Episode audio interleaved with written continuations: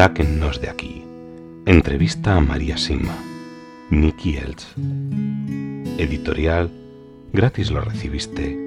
Gratis ofrécelo. Dedicado con amor a todos aquellos que aún han de experimentar el amor de Dios.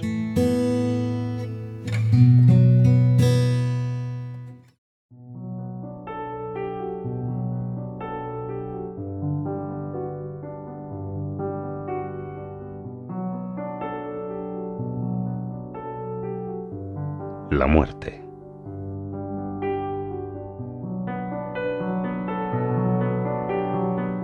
Usted ha hecho tanto por las almas del purgatorio que cuando muera seguramente la escoltarán hasta el cielo varios miles de almas y no tendrá que... Oh, no. No puedo imaginarme ir al cielo sin pasar por el purgatorio, porque cada error va sumando. Dios me ha dado a conocer tanto mediante mis contactos con las almas del purgatorio que mi responsabilidad es mucho mayor. Debemos sufrir en relación con nuestro conocimiento. Sin embargo, espero recibir un poco de ayuda en este aspecto. ¿Qué sucede con las personas que se suicidan? ¿La ha visitado alguna? Sí, me han visitado muchas. Lo que les sucede depende totalmente del motivo por el cual lo hicieron. Muchos han venido a preguntarme sobre ellas, pero hasta el momento solo se ha perdido una. En la mayoría de los casos los más culpables son quienes las difamaron, los que se negaron a ayudarlas o las acorralaron, y de este modo hicieron que perdieran la cabeza. En casos así los más culpables son otras personas. Quienes se suicidan, sin embargo, lamentan lo que hicieron. A menudo el suicidio es consecuencia de una enfermedad. Si uno trata a una persona saludable correctamente, difícilmente llegará a ese extremo. La han visitado almas que murieran por sobredosis de drogas. ¿Están perdidas? Me han visitado algunas, pero una vez más lo que les sucede varía. En cuanto a los adictos crónicos, realmente no pueden hacer nada a menos que Dios intervenga con gran poder. En muchos casos los médicos dicen correctamente, fue la droga. Sin embargo, incluso así, deben sufrir mucho. Las drogas fuertes son definitivamente satánicas y se debe rezar mucho contra esos demonios sin lugar a dudas. Muchos adictos se han curado en la actualidad sin pasar por esos horribles síntomas de abstinencia. Y cuando sucede se debe siempre a nuestra Madre y a San Miguel, que expulsan a Satanás. Los traficantes de este veneno lamentarán profundamente sus acciones cuando tengan que repararlas y expiarlas, si no es que se han perdido por completo. ¿Puede contarme el caso de alguien que se haya salvado al cambiar radicalmente su postura justo cuando le llegó el momento de la muerte inminente? Sí. Una vez vino a verme una persona con dos nombres de difuntos, el de un hombre y el de una mujer, para que averiguara qué les había sucedido. Cuando le pedí que me contara un poco acerca de sus vidas, se negó y me dijo que los había traído para averiguar si yo decía la verdad. Accedí y esperé hasta que un alma del purgatorio me diera las respuestas de ambos casos. Un mes después regresó. Me preguntó si ya tenía las respuestas y asentí. El hombre se encontraba en el purgatorio más profundo y todavía no podía ser liberado de ese lugar, mientras que la mujer se había ido directamente al cielo sin pasar por el purgatorio. Le entregué el papel donde había escrito lo que me habían dicho y se quedó impactado. Me acusó entonces de ser una farsante le pregunté por qué decía eso y le pedí que me contara más sobre estas dos personas. Según mi invitado, el hombre había sido el más piadoso de todos los sacerdotes de su zona. Siempre iba a misa media hora antes y luego se quedaba más tiempo que los demás, y continuó halagándolo largo tiempo. Me contó también que la mujer había vivido una vida muy mala, y me enumeró muchos de los pecados graves que había cometido para convencerme. Cuando terminó, Debo admitir que yo misma estaba un poco insegura y acordé preguntar una vez más sobre esas personas, esta vez con alguna explicación. Probablemente pensé, había escrito la respuesta incorrecta junto a los nombres y se habían mezclado. Así que esperamos más tiempo para obtener una segunda respuesta. Llegó y me dijeron lo mismo. El hombre se encontraba en lo más profundo del purgatorio y la mujer se había ido directamente al cielo. La explicación es la siguiente. La mujer murió en primer lugar y lo hizo atropellada por un tren. No se trató de un suicidio. Debió haber tropezado o resbalado. En el instante en que se dio cuenta de que su muerte era inevitable, le dijo a Dios, Estoy de acuerdo en que me lleves, porque por lo menos así no podré insultarte más. Esta sola frase o pensamiento borró todo y se fue al cielo sin pasar por el purgatorio. El sacerdote, al contrario, había sido todo lo que este hombre había dicho de él. Sin embargo, nunca dejó de criticar a aquellos que no iban a misa tan temprano como él, y hasta se había negado a enterrar a esta mujer en el cementerio por la mala reputación que tenía entre los feligreses. Sus constantes críticas y juicios, como por ejemplo sobre esta mujer, lo condujeron a lo más profundo del purgatorio. Esto nos muestra que nunca, pero nunca, debemos juzgar o sospechar aquello que creemos que sabemos. Mi visitante reconoció estas verdades, me perdonó con el corazón y se fue contento con las noticias que ansiosamente esperaban en el lugar de donde procedía. Al estar presente en la muerte de una persona, ¿Existen señales que indiquen que se ha ido directamente al cielo? Probablemente, pero éstas no siempre nos lo revelan todo. Lo que es cierto, sin embargo, es que cuando una persona experimenta una muerte extremadamente terrible, con ira o violencia, es seguro que deberá sufrir mucho o que está totalmente perdida. También hay que tener cuidado con el otro extremo, porque hasta un gran santo, como yo y varios miles de personas llamaríamos así, al Padre Pío, que murió en paz y hasta feliz, también debió pasar un tiempo corto en el purgatorio. Las muertes en paz son hermosas y conducen a la belleza, y las muertes feas son horribles y conducen a un mayor sufrimiento. Pero intentar ser más precisos es, como ya he dicho antes, algo arriesgado. ¿Responde Dios de una manera especial cuando una persona da su vida por otra? Las almas del purgatorio me han dicho que morir por otro, ya sea en su lugar o al intentar rescatarlo, es siempre una muerte santa. Esto significa que dicho acto borrará mucho de lo que aún debería purificarse. Aproximadamente hace 20 años conocí a un hombre joven que no tenía la fama de ser muy devoto. Lo conocía porque él y su familia eran mis vecinos. Sin embargo, una característica muy evidente y buena de su personalidad era que siempre insistía en ayudar a los demás. Un día muy frío de invierno, este hombre escuchó gritos de auxilio que provenían de afuera y salió a ver qué sucedía. Su madre intentó persuadirlo, pidiéndole que se quedara porque sabía que siempre se arriesgaba mucho. Ella prefería que acudiera otro en esta ocasión. Sin embargo, no pudo detenerlo y salió al rescate de quien gritaba. Mientras se encontraba afuera, una avalancha de nieve en polvo se le vino encima y se lo tragó. Le encontraron muerto al día siguiente. Otros jóvenes, al enterarse, dijeron, no nos gustaría morir así. ¿Qué queréis decir con eso? les pregunté. Ya sabe todas las cosas que ha hecho. Pensad lo que queráis, pero morir así para salvar a alguien descarta toda posibilidad de que se haya perdido. Siempre es una muerte santa.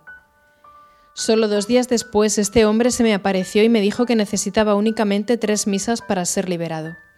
Expresé cierta sorpresa y me dijo, como morí intentando salvar a otra persona, Dios se ocupó de todo lo demás. A lo que añadió, nunca podría haber experimentado una muerte tan feliz. Entonces, debe existir alguna diferencia entre morir intentando salvar a alguien o morir a causa de una imprudencia. Oh, sí. Si una persona muere simplemente porque se puso en una situación de riesgo, no significa que fuera su hora de morir. Si el accidente sucede sin culpa por parte del difunto, esto quiere decir que Dios lo llamó a su presencia. Sin embargo, cuando tiene la culpa, entonces esa misma persona fue quien lo provocó. Conozco a un joven que murió en un accidente de moto por conducir por encima del límite de velocidad permitido. Me contó más adelante que si hubiera sido más cuidadoso, Dios le habría dado otros 30 años de vida. Cuando le pregunté si estaba listo para la eternidad, me dijo que no, pero que Dios da la oportunidad de arrepentirse a todo aquel que no lo desprecie. Y este joven estaba totalmente arrepentido. En el momento de morir, el alma ve la luz de Dios con claridad y en su plenitud. No, no claramente, pero lo suficiente como para que desee ir hacia ella. La claridad y plenitud que ven depende de la condición del alma en ese momento. Cuando rezamos para que alguien experimente una muerte en paz, ¿ayudan nuestras oraciones a que efectivamente sea así? ¿Acaso Dios es sordo? Ayuda aún si rezamos por una persona que tenemos en nuestro corazón y que murió tiempo atrás. Dios y la oración no están limitados o afectados por el tiempo. Dios está allí 50 años antes como 50 años después. Él hará por nosotros exactamente tanto como nosotros le confiemos. Pero si podemos rezar por alguien ya fallecido para que experimentara una muerte en paz, ¿no significa que podríamos salvar almas que ya están en el infierno? No, lo perdido está perdido, pero las gracias de dicha oración serán distribuidas en otros lugares para el mismo fin, permitir a alguien que experimente una muerte en paz. ¿Salvaría Dios a alguien del infierno sabiendo que otro rezará por esa persona en el futuro? Debido a que el amor y la misericordia de Dios son infinitos, no veo ninguna razón por la cual no lo haría. ¿Con qué grado de seriedad tenemos que tomarnos las últimas voluntades de una persona a punto de morir? Creo que debemos tomarlas muy seriamente y hacer absolutamente lo mejor para respetarlas y que se cumplan con tres condiciones. Y conforme a estas condiciones yo diría que los últimos deseos de una persona son sagrados. Esto es así porque en el proceso de la muerte Dios permite a las personas ver las cosas de manera diferente a cuando vivían y de algún modo tener el control de las cosas. Las condiciones son las siguientes. 1. La persona debe estar mentalmente sana en el momento de la muerte. 2. Su última voluntad no debe ser algo malo, visto de manera objetiva. 3. La persona murió relativamente en paz. Si se reúnen estas tres condiciones, ciertamente debemos cumplir su última voluntad.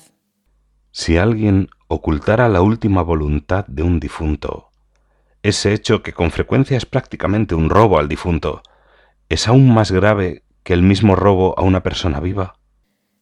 Sí, es aún mucho más grave ante Dios porque el difunto ya no puede cambiar nada si sus deseos no se llevaran a cabo de forma correcta. ¿Cuál es la mejor forma de prepararse cuando uno sabe que está a punto de morir? Rezando y entregándole todo a Dios, abrirse a su bondad y confiar en Él completamente. ¿Y cuál es la mejor forma de ayudar a una persona que se está muriendo? Rezar con ella, por supuesto, y decirle toda la verdad. Contarle lo que se pueda acerca de la luz de Dios y decirle que nunca, pero nunca nos dejará solos. Sugerir con mucho amor una confesión si todavía no la ha hecho rezar con la Madre Santísima por esta persona y pedirle que acompañe a este hijo suyo en su camino. Nuestra Madre nunca rechazará una súplica. Es cierto lo que se dice que uno ve toda su vida como en una película cuando va a morir. Sí, de alguna manera. Las descripciones de este hecho varían muy poco. Un hombre suizo que conocí, que era muy poco creyente y solo pensaba que se nos enseñaban estas cosas para que viviéramos bien nuestra existencia, enfermó gravemente y entró en coma, experimentando la agonía, pero finalmente no murió. Nunca había creído en la eternidad. Cuando revivió, me describió una escena en la que él se encontraba sentado en una habitación y en la pared de enfrente estaba escrita toda su vida detalladamente. Entonces supo que existía la eternidad y se asustó. La pared desapareció lentamente y detrás de ella había una belleza indescriptible para la cual no tenía palabras. Luego revivió y despertó. Hoy por hoy ha cambiado totalmente su forma de vida. Sería bueno que estudiáramos un poquito sobre el proceso de la muerte y qué sucede cuando nos dejamos guiar por la realidad cristiana solo antes de partir de aquí. ¿Cuántas veces hemos oído de alguien que se convirtió al catolicismo en su lecho de muerte? ¿Cuántas veces hemos oído de un cristiano que renunció a su fe en el momento de morir? Les dejaré a ustedes las respuestas a estas dos preguntas. La concepción y la muerte son los dos momentos más importantes de nuestra vida, cuando Dios está más cerca de nosotros, y en ambos casos es algo que se estudia poco. En vez de impedir la concepción y de utilizar medios inmorales para acelerar o detener la muerte, ¿por qué no amamos, protegemos y estudiamos esos momentos tan cuidadosamente como todos los demás momentos de nuestra vida? Si la sociedad lo hiciera así, muchas grandes verdades se volverían indiscutiblemente claras con rapidez. En esta película de la vida que vemos antes de la muerte, dice usted que se ven con gran claridad tanto las buenas obras como los pecados cometidos durante la vida. Se incluyen también los pecados ya confesados, los pecados de los que nos hemos arrepentido de verdad y que hemos reparado con todo el corazón. Pregunto esto porque se dice que cuando nos confesamos, Jesús borra nuestros pecados, y esto significa que se borran literalmente, a punto que ni Satanás los conoce.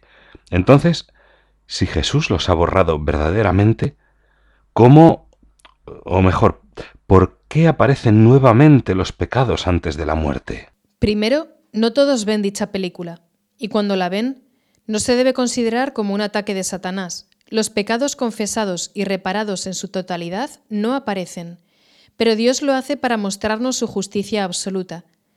Al ver ambos lados, el alma comprende entonces con total claridad y se asigna a ella misma el nivel adecuado en el purgatorio. Sabiendo esto, hay quien diría que aquellos que acaban creyendo en los últimos momentos de su vida están en mejor disposición. ¿Lo están? Sí, hay miles de formas distintas de llegar a la santidad. sí. No, ahora en serio. Ciertamente no están en mejor disposición porque desaprovecharon muchas oportunidades para hacer el bien. Por este motivo, el lugar destinado para ellos en el cielo no estará al mismo nivel que el de aquellos que intentaron hacer la voluntad de Dios toda su vida. Eh, probablemente no lo sepa, pero durante estos últimos años se están estudiando con más profundidad las llamadas experiencias próximas a la muerte, y se escriben más de ellas que anteriormente. Recuerdo en particular un libro...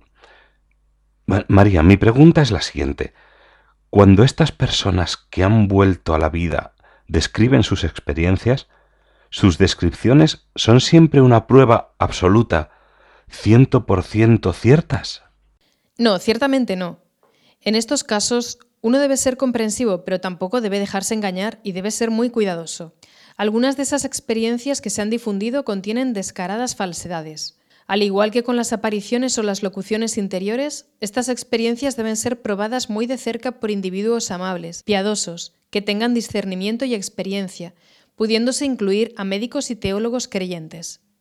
Cuando una de estas personas solo tiene a su alrededor médicos agnósticos que no rezan y que lógicamente acaban influyéndole, pueden acabar difundiendo falsedades, incluso sin culpa alguna.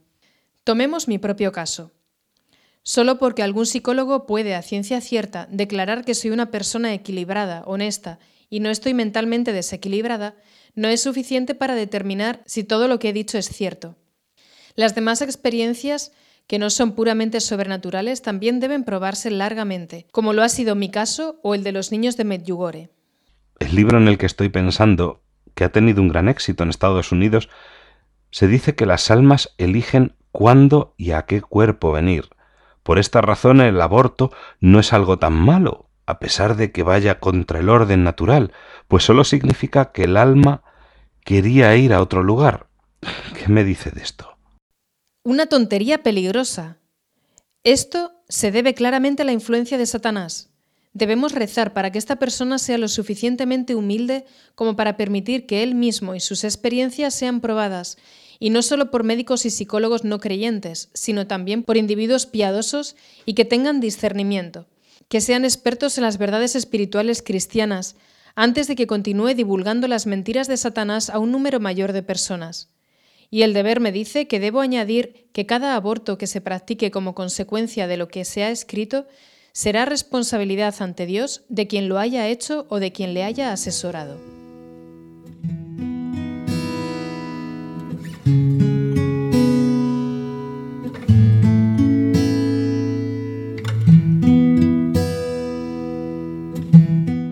Sáquennos de aquí. Entrevista a María Sima. Mickey Elch. Editorial. Gratis lo recibiste. Gratis ofrécelo. Dedicado con amor a todos aquellos que aún han de experimentar el amor de Dios